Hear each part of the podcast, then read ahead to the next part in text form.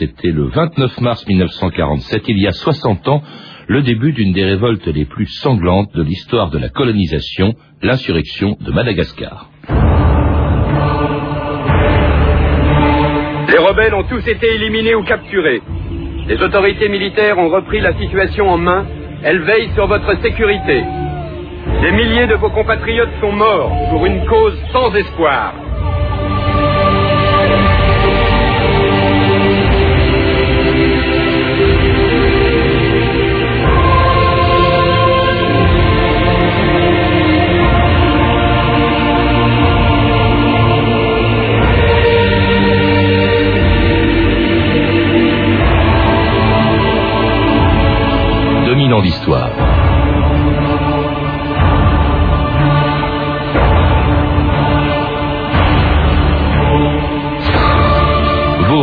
Oiseau, feu, c'était le mot de passe des insurgés qui, dans la nuit du 29 au 30 mars 1947, déclenchait à l'est de Madagascar une des plus grandes révoltes de l'histoire coloniale.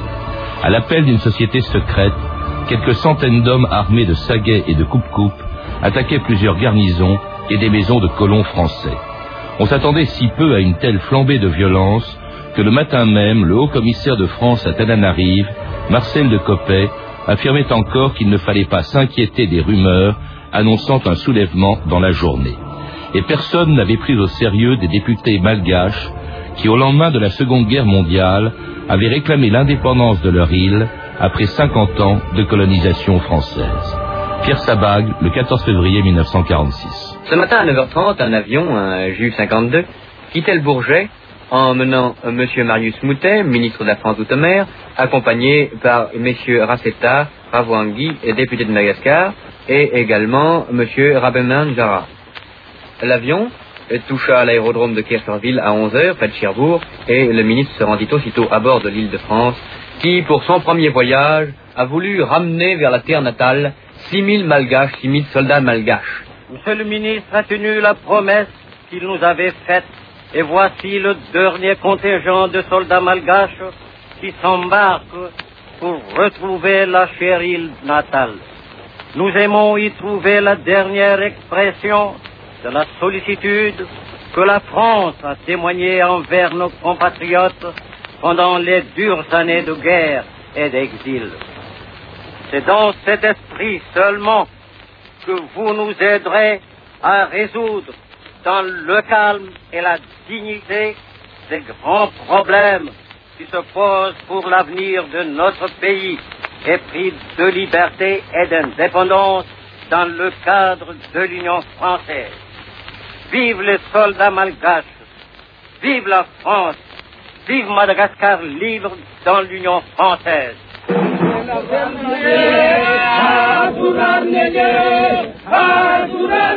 Jean Famigacci, bonjour. C'était un député malgache, Joseph Rassette, le 14 février 1946, au moment où 6000 soldats malgaches Euh, revenaient le dans leur 14 pays. juillet. Juillet 46, pardon.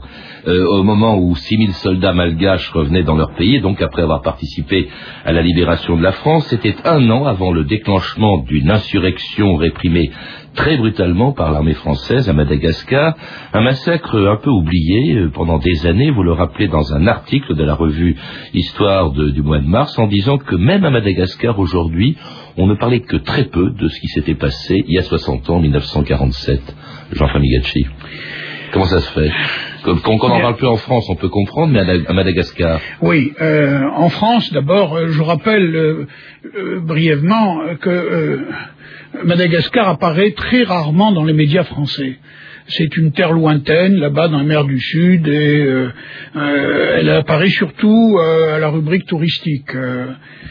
et alors, euh, je le précise, ça parce que ça crée une réelle frustration, notamment euh, dans la communauté malgache en France, qui euh, voudrait bien attirer l'attention sur son pays, et alors, au besoin, elle le fait euh, par la victimisation.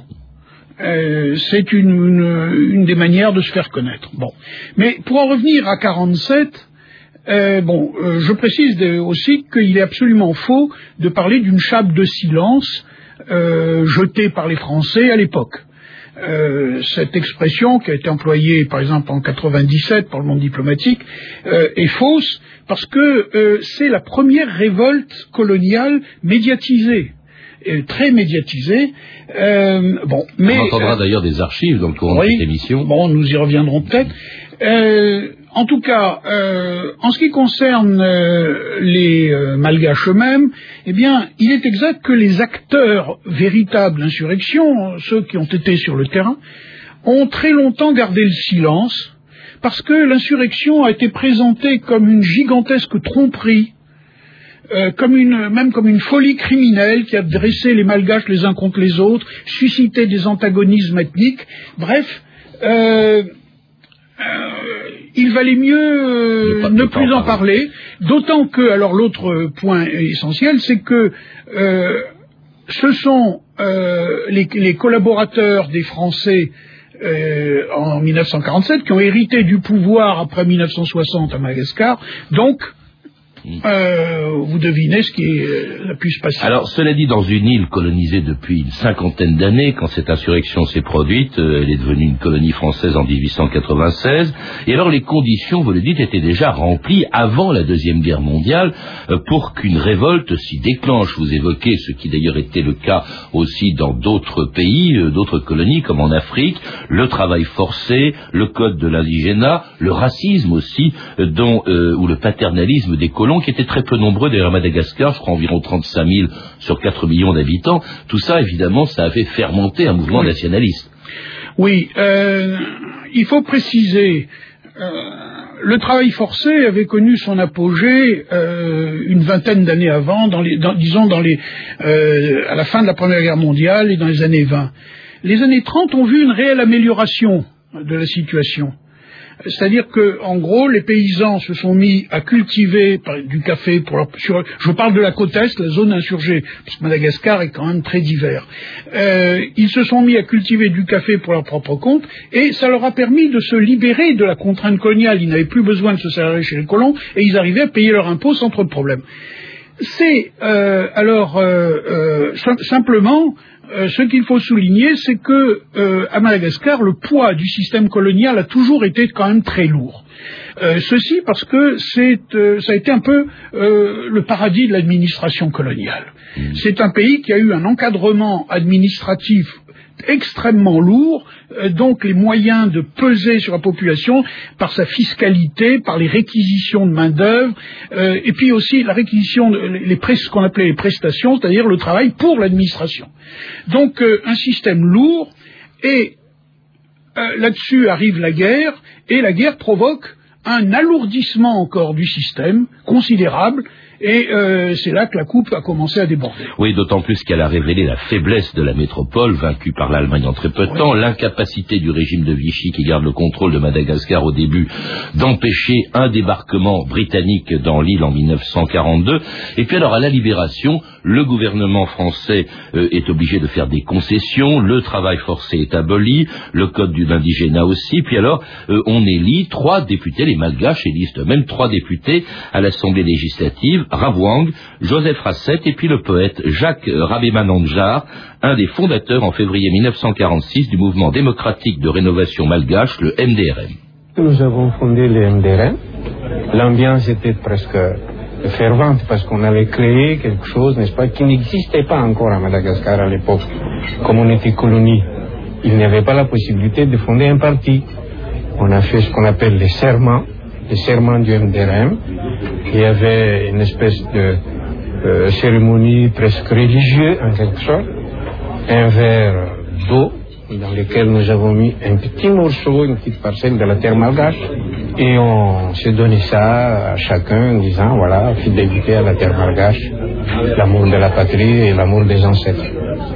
Nous étions là, en quelque sorte presque envoûtés par la, la nostalgie du pays, quoi devenir de plus en plus français tout en restant profondément malgache. C'était ça notre devise.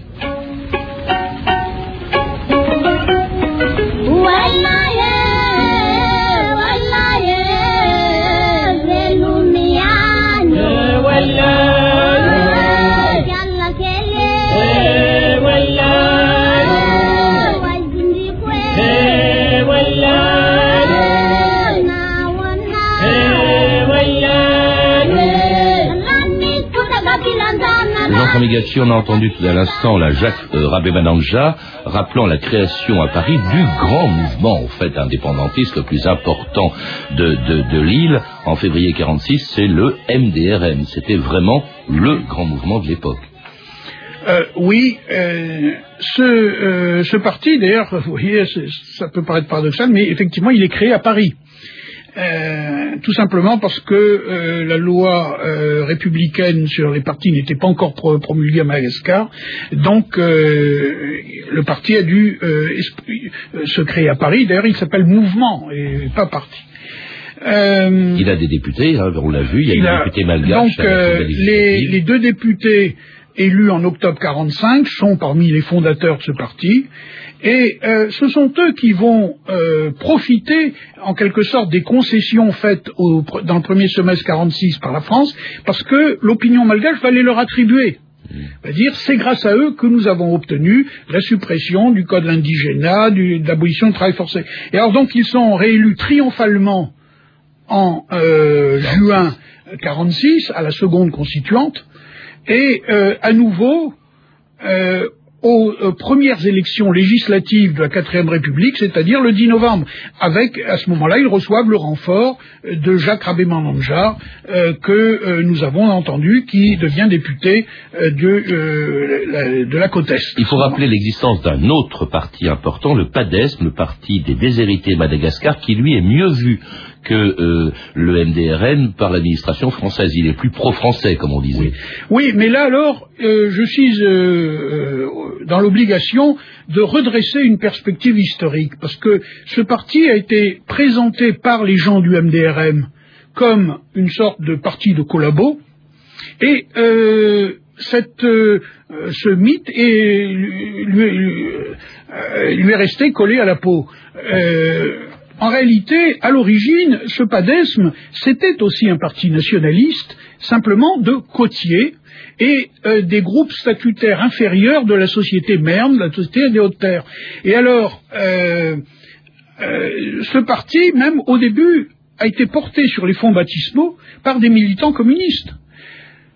Qu'est-ce qui a provoqué son évolution vers la francophilie et la collaboration? Ben, euh, c'est très largement euh, un certain sectarisme du MDRM, puis surtout alors euh, ce qui a fait définitivement basculer les choses, c'est le fait que lorsque l'insurrection se déclenche, les membres, les, insurgés du MDRM ont assassiné un certain nombre de, membres du PADES. Alors ces mouvements euh, sont euh, plus ou moins sont un peu divisés sur la façon d'accéder à l'indépendance. Certains veulent une évolution pacifique, d'autres en revanche, et c'est le cas de quelques sociétés secrètes, veulent qu'elle soit conquise par la violence. C'est le cas de cette société secrète, la GINA, dont un des dirigeants, Munjad John, expliquer comment euh, elle avait déclenché en mars 1947 l'insurrection de l'île contre les Français.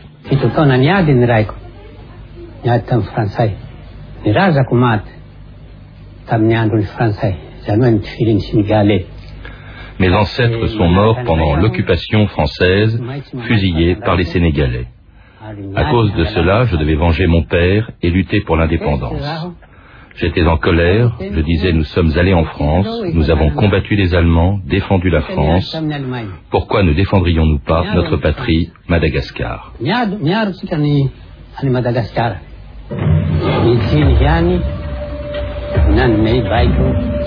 C'est le Zini qui a donné l'ordre de déclencher la rébellion.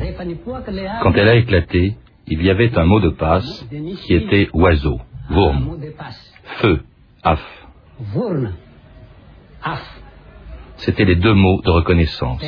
Si à oiseau, celui d'en face répond feu, c'est un ami. Sinon, c'est un ennemi, on le tue. Alors officiellement, Jean Framigachi, ce n'est pas le MDRM ou le PADESM qui ont déclenché cette insurrection, c'est ce mouvement, le la Gini, euh, avec Munja John qui était en prison, à ce moment-là, vous me l'avez dit tout à l'heure, euh, qui euh, déclenche ce mouvement, cette insurrection qui se produit, qui commence dans la nuit du 29 au 30 mars. Oui, simplement, ce qu'il faut souligner, enfin c'est un, un, acquis assez récent de la recherche, c'est que euh, cette société secrète Gina euh, n'avait pas d'autonomie véritable par rapport au MDRM. C'est-à-dire, euh, c'était une, un regroupement de nationalistes durs qui euh, sont encouragés au passage à l'action à cause de la politique répressive de l'administration coloniale, en gros depuis euh, novembre 1946. Il y a à ce moment-là une sorte de dialectique infernale entre répression et radicalisation. Et alors donc, euh, ce sont, en fait, ce sont les cadres du MDRM qui vont être les cadres de la première insurrection. Utilisant ces sociétés secrètes. Alors, ce qui se passe, ça se passe en quelques heures, dans la nuit du 29 au 30 mars. Donc attaque de garnison française, attaque également de colons français, 150 euh, d'entre eux vont, vont, mourir, euh, attaque aussi de membres du PADES, justement considérés comme des collabos. C'est extrêmement euh, violent, hein, ces, premiers jours de l'insurrection. Mais il faut souligner que cette insurrection au départ est très localisée. la très grande majorité du pays ne, bouge pas. en réalité, il n'y a de mouvement que dans euh, trois euh, régions de l'île, euh, bien circonscrites. à Diego Suarez, une, une révolte militaire qui avorte tout de suite. Donc tout de suite, parce que les civils ne suivent pas, ils ont été démobilisés par un télégramme qui les appelait au calme. Euh, Amouramang, c'est l'attaque du camp militaire avec euh, euh, la mort notamment d'un certain nombre de tirailleurs sénégalais et d'officiers français, et euh, le sud-est, la région du chemin de fer côte est et la ville de Manakar. Donc c'est tout au départ. C'est une révolte très localisée, parce que l'essentiel du pays n'a pas bougé. Simplement, ce qu'il faut souligner, c'est que les Français disposent de moyens tellement faibles qu'ils ne parviennent pas à étouffer cette révolte euh, dans les 15 premiers jours. Et alors, euh, comme sur la côte est, sur 800 kilomètres, il n'y a pas un seul soldat français, eh bien, euh, d'avril à juillet, du début avril à juillet, la marée montante d'une immense jacquerie va recouvrir tout, l'est du pays. Et provoquant une véritable panique chez les colons français, entretenus par les premiers récits du soulèvement. Écoutez cet extrait de l'émission Ainsi va le monde de Samy Simon en 1947. Je ne vous parlerai pas ce soir de la rébellion, mais je vais vous faire entendre une interview réalisée par notre camarade qui travaille Radio Tananari, Pierre Bergeau, qui interviewe un administrateur des colonies, chef d'un district où la rébellion s'est particulièrement fait sentir. Ces troupes sont fanatisées par quelques sorciers de grande réputation. Vous n'avez pas certain nom de sorciers de cette région-là euh, Tenez-vous, le rescapé, vous pourriez dire un nom de sorcier de ceux que vous avez vus là-bas? Oui, c'est ça. Razafin Braland. Razafin Braland. C'est Razafin Braland qui vous a examiné les mains. C'est un autre sorcier. Et en quoi consiste justement cet examen des mains? Il procède à l'examen de la main de chaque individu et suivant les lignes, il lui dit, toi tu combattras le mardi, ou tu combattras le mercredi, ou tu ne combattras pas du tout. On a l'impression, à entendre euh, ce témoignage, que c'était une véritable armée, en fait, qui s'insurgeait contre les Français, euh, Jean-François Galchi. Enfin, armée, euh, non, mais, ou alors armée populaire, c'est, vous avez, entre avril et juillet 47, une mobilisation générale de la paysannerie malgache de l'Est. Tous les hommes valides sont mobilisés. De force ou euh, spontanément bah, euh, il, serait difficile de faire la part de l'un et de l'autre ici. Disons qu'il y a une adhésion volontaire parce que la population est animée par une mystique de l'indépendance. Mmh. Euh, mais euh, il y a aussi des résistances, parce que les, paysans ne se soulèvent pas comme cela euh, très facilement, et alors la contrainte a aussi joué un rôle, bien sûr. Mais c'est un mouvement de masse. Et puis alors avec des récits propres à entretenir la peur, panique, vous le rappelez, Jean-François Migaché, dans cet article de l'histoire, des, des, colons, on parle de gens qui ont été coupés en morceaux, de chefs de poste coupés en morceaux, et puis alors, inversement, ça sert à justifier une répression qui est d'autant plus dure au début que que, euh, vous le disiez, il n'y a pas beaucoup de soldats français euh, à ce moment-là pour rétablir l'ordre. Et là, on peut parler même de crimes de guerre dans un certain nombre de cas. Oui, oui. Alors là, euh, ce qui tout ceci est exact. en ce qui concerne les, violences des insurgés, personnellement, j'estime que ce sont des violences relativement modérées. Donc euh, on a euh, énormément fantasmé sur la violence des insurgés. Par exemple, dans la généralité des cas, ils ont épargné les femmes et les enfants. Pas toujours, mais dans la généralité des cas. Alors qu'inversement, il y, a des, il y a des crimes de guerre, on évoque Mouramang, Oui. avec, euh, euh, Oui. on a parlé d'Oradour malgache, euh, Mananjar aussi, avec des prisonniers qui sont jetés d'un avion, et, et même l'utilisation de la torture. Oui, alors donc euh, euh, les, euh, en ce qui concerne les, euh, les crimes de guerre euh, de l'armée, là encore, ils sont réels. Mais, par exemple, l'expression de Oradour sur glace, d'Oradour, Mouramang, l'Oradour malgache, c'est une expression fausse. Mhm. Pourquoi? Parce que euh, un article d'un militant communiste, Pierre Boiteau, en 1954, s'intitule Mouramang, l'Oradour malgache, et, euh, et suggère que la population de l'ensemble de la ville a été massacrée. C'est totalement faux, parce que la ville avait été évacuée par sa population avant l'intervention des Sénégalais, et euh, donc je suis allé sur le terrain, et pour m'apercevoir que les, rep- les représailles avaient été menées par une douzaine de Sénégalais qui ont tué 30 à 40 malgaches. Voilà. Alors ça, c'était avant l'arrivée de, de renforts venus de France à partir de juillet 1947. Écoutez le commandant Legour au micro de Raymond Marcillac.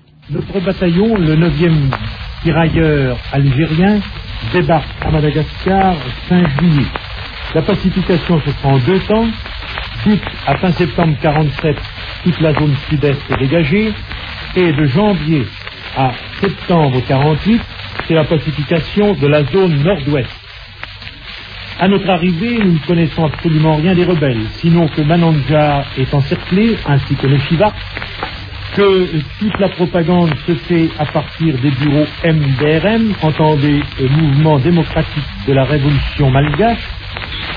Mais bientôt, nous savons que des bandes existent, bandes fortes, armées, composées surtout d'anciens tirailleurs rapatriés sur l'île de France qui ont été harangués à leur départ et qui, depuis leur arrivée à Madagascar, ont été catéchisés en vue d'une révolte. Et c'était donc l'arrivée des premiers renforts envoyés par le gouvernement du socialiste Paul Ramadier hein, en, en juillet 1947. C'est le moment d'ailleurs où les communistes qui étaient hostiles à cette intervention ont, quitté le gouvernement quelques euh, semaines plus tôt. Alors on envoie là-bas, on l'a vu, des tirailleurs sénégalais, des tirailleurs algériens. Ce sont d'ailleurs des troupes qui sont retirées à ce que l'on pouvait envoyer. Il faut rappeler qu'au même moment, la guerre d'Indochine venait de, commencer, Jean Frémigachi, et puis alors une tactique dite de la tâche d'huile. C'est ce que vous appelez comme ça. Euh, la façon de reconquérir par ces, ces renforts, de reconquérir le territoire occupé, euh, pris, euh, contrôlé par les insurgés. Oui, de façon tout à fait volontaire et consciente, les responsables français, euh, sur les indications d'ailleurs de Robert de la Vignette, qui était directeur des affaires politiques au ministère à l'époque, du gouverneur général de Copé et du nouveau général commandant les troupes qui s'appelait Garbet, eh bien, tous ces responsables ont volontairement appliqué la méthode de Gallieni 50 ans avant, c'est-à-dire étendre un réseau de postes euh, dans la zone qu'il fallait euh, pacifier et peu à peu euh, rétablir c'était l'objectif principal, un minimum de confiance de façon à obtenir que les populations en fuite rentrent dans leur village.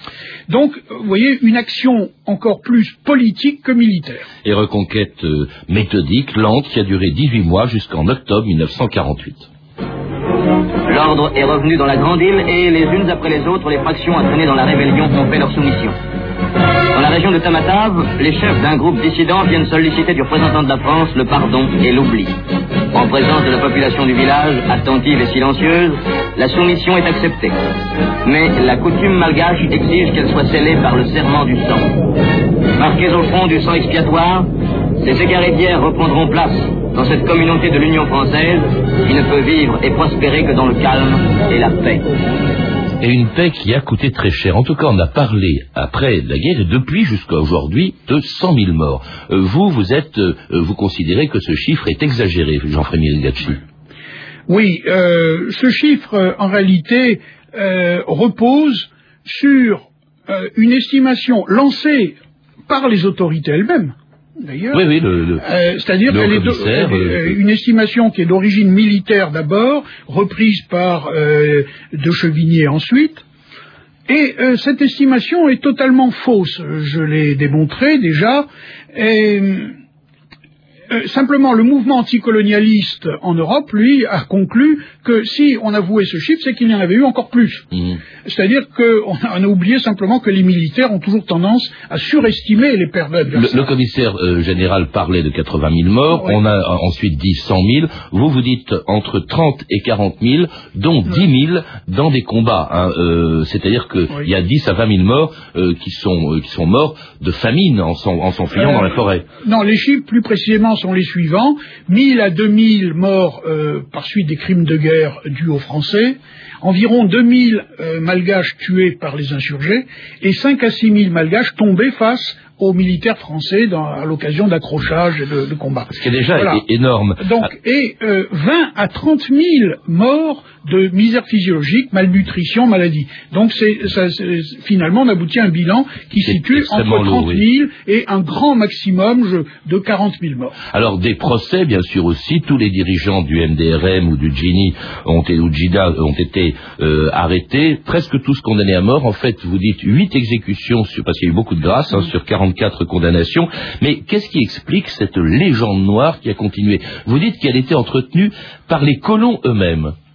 Sur, Euh, ce- sur oui, les drames euh, qui se sont produits. Bon, euh, non, les chiffres plus précisément, il y a eu 173 condamnations à mort au total euh, par les, les tribunaux militaires et civils et 24 ont été exécutés. Le chiffre de 8 que vous citez, ce sont les, les, les condamnations par les, exécutions dues aux militaires. Euh, donc, euh, euh, voilà pour euh, euh, euh, la, ré- la répression judiciaire, qui elle-même est, est très contrastée parce qu'elle a été très dure au début et finalement modérée dans les, dans les, après les, les années 52-53.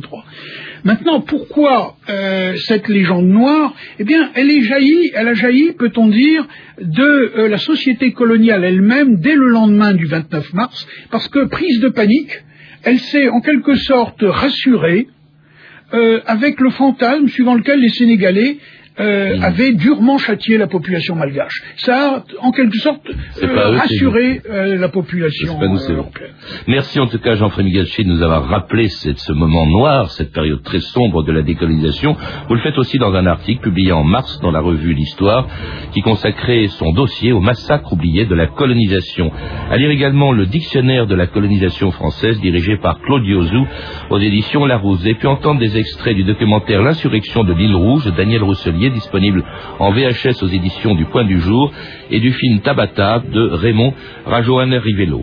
Retrouvez ces références par téléphone au 32 30, 34 centimes la minute ou sur le site franceinter.com. C'était 2000 ans d'histoire. Merci à Farid Chibani, Éric Morin, Claire Destacan, Emmanuel Fournier et Franck Olivard et à notre réalisatrice Anne Kobilac.